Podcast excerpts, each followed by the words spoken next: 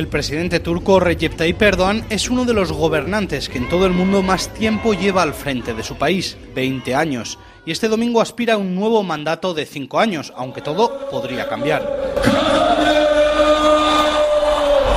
La oposición turca concurre a estos comicios más unida que nunca. La mayoría de partidos contrarios al creciente autoritarismo de Erdogan, desde la derecha nacionalista turca a la izquierda procurda, apoyan al centroizquierdista Kemal Kılıçdaroğlu, que parte como favorito en las encuestas, si bien con un margen de apenas dos o tres puntos. Una de las principales razones de la pérdida de popularidad de Erdogan es la difícil situación económica por la que pasa la población, como nos cuentan Semra Sengulinazle, tres amas de casa. No podemos cocinar, no podemos llenar la cazuela, no hay ayudas para que los niños estudien.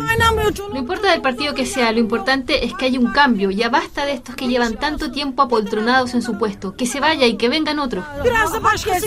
Erdogan ha tratado de galvanizar su apoyo acusando a la oposición de aliarse con terroristas y atizando el sentimiento nacionalista. Durante la campaña electoral ha presentado descubrimientos de gas, petróleo y oro que harán el país más autosuficiente y los nuevos modelos de tanques, cazas, helicópteros y portaaviones para las Fuerzas Armadas. En esta última presentación nos encontramos con Yasar Caracas, un empleado municipal y votante del presidente.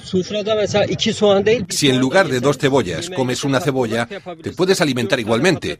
O en lugar de cuatro patatas puedes comer una o dos. Pero si no tienes un barco portaaviones como este, tu país no se puede defender. No cabe duda de que a sus casi 70 años Erdogan sigue concitando tanto apoyo como rechazo entre los propios turcos el domingo, un estrecho margen de votos podría decidir si es momento de su jubilación o si sigue al frente del país. Desde Estambul, Andrés Mourenza para Radio Francia Internacional.